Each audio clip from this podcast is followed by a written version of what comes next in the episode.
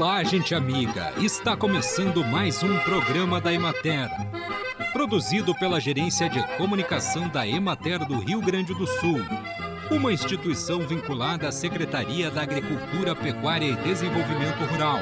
Com apresentação de Matheus de Oliveira e técnica de José Cabral.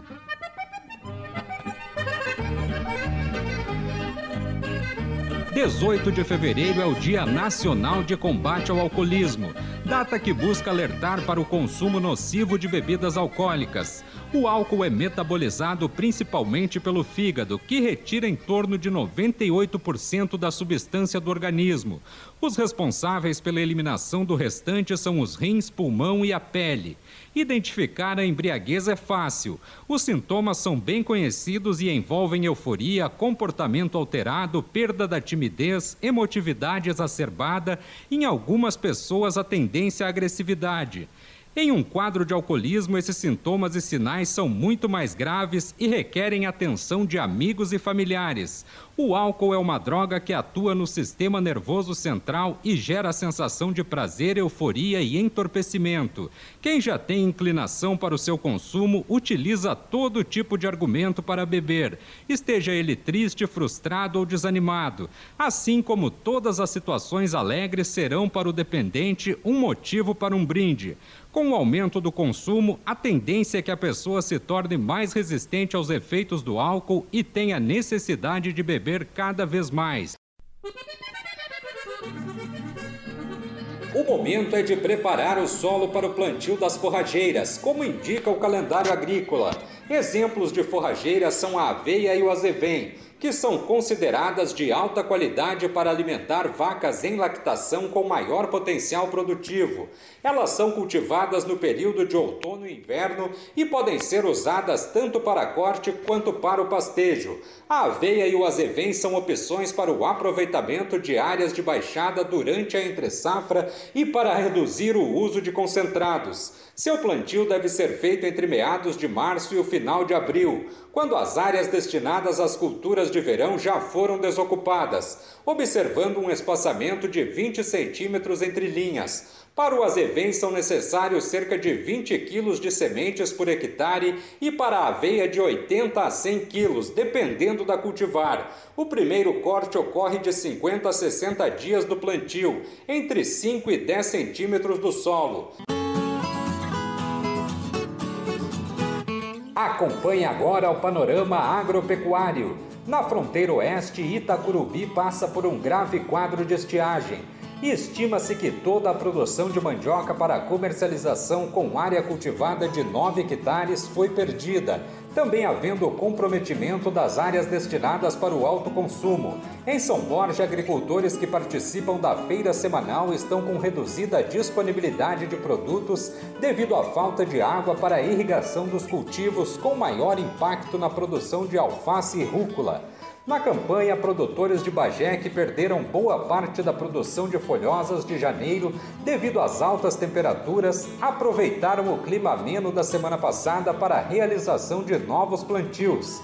Na regional da Emater de Juí, a atividade sente os impactos diretos e indiretos da estiagem, com redução da produção e consequente diminuição da oferta de produtos nas feiras e mercados locais a falta de chuvas e redução dos volumes dos reservatórios de água compromete os cultivos a campo. Está faltando água para irrigação nos cultivos a campo e são priorizados os protegidos. E aumentou a incidência de fungos nas mudas de alface em cultivo hidropônico, causando morte de plantas. Na região de Pelotas, o clima mais ameno durante a semana de 6 a 12 de fevereiro favoreceu a produção e o desenvolvimento das hortaliças em geral.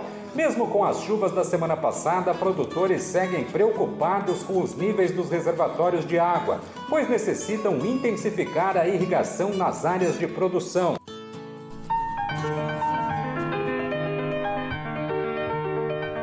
No programa de hoje, o professor da Universidade Estadual de Maringá do Paraná, Carlos Moacir Bonato, fala sobre a homeopatia em agrosistemas. A grande vantagem que eu considero da homeopatia, a homeopatia ela age no psicossoma, no campo energético, tá? a individuação e na homeopatia a gente procura curar o quê? O doente, anomalia, o distúrbio e não a doença. A doença quem cura é o médico e, e vá lá, né? A cura, segundo o, a OMS, tem outra definição. A cura e a, a sanidade ou a saúde tem uma outra definição que não é essa que é utilizada pela classe médica ou pela classe eh, outras da, da parte da saúde, tá? É bem mais complexa. Muito bem. Então, nós temos aqui, só para vocês terem uma ideia, a gente, a gente tem um aparelho é, que a gente testa o efeito da homeopatia no, no, nos organismos, né? Então, um, uma das propostas que nós temos aqui é o uso de um, de um, de um equipamento, né? Esse, desse equipamento que é, é, foi produzido por esse físico quântico chamado Dr. Konstantin Korotkov. Ele é da Universidade de Petersburgo, né, na Rússia. Pessoa simples, simples, a gente conversa com ele, uma pessoa que poderia ter, um, né, ele tem um status muito alto, é, mas ele é simples, ele fala com a gente com naturalidade, com e-mail, né? E ele fez, ele desenvolveu um aparelho em que você coloca as plantas, você coloca as folhas, é, você pode colocar também os dedos, né? E há trabalho feito pelo, pelo doutor é, Daniel Castro, tese do doutorado dele, mostrando o efeito da homeopatia é, no corpo bioplasmático, né? no psicossoma de quem? Da, do, do Cibopogon citratus, da erva cidreira. Então, gente, não tem mais como nós escondermos que a homeopatia, ela atua, e ela tem que atuar no vitalismo, não tem como. E isso é uma grande diferença da atuação da alopatia e da homeopatia. Então, aqui está a prova, e é em vegetal, não tem, não tem feito placebo, nocebo, etc, etc.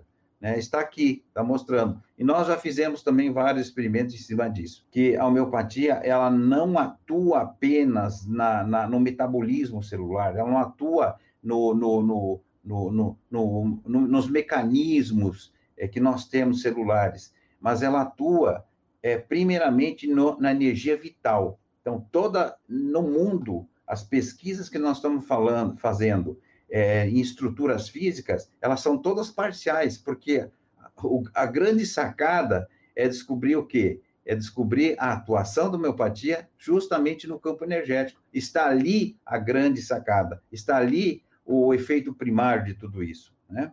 Bom, também falando na, nessa questão do é, homeopatia no sistema, alimentos saudáveis de menor qualidade, né? Então, vocês podem perceber, né, trabalhos que foram feitos, né, é, de aumento, inclusive, de produtividade. Então, se, se a desculpa é a produtividade, a homeopatia também bem, bem colocada, bem pensada, bem analisada, é, é, é aplicada segundo, é, segundo os, os a individualização, também pode aumentar a produtividade, tá? Conversamos hoje com o professor Carlos Moacir Bonato para contribuir com a preservação e a melhoria da qualidade da água e da saúde das famílias da área rural, deve ser realizado um conjunto de ações que envolvem proteger adequadamente as nascentes e tratar o esgoto domiciliar a fossa séptica é um tanque enterrado construído para receber esgotos domésticos, serve para separar os sólidos dos líquidos, digerir parcialmente a matéria orgânica, reduzir a quantidade de organismos patogênicos, como bactérias e germes em geral, e descarregar o efluente líquido para tratamento complementar. Os tanques sépticos devem observar as seguintes distâncias horizontais mínimas um metro e meio de construções, limites de terreno, sumidouro, valas de infiltração e ramal predial de água, 3 metros de árvores e da rede pública de abastecimento de água, 15 metros de poços freáticos ou de corpos d'água.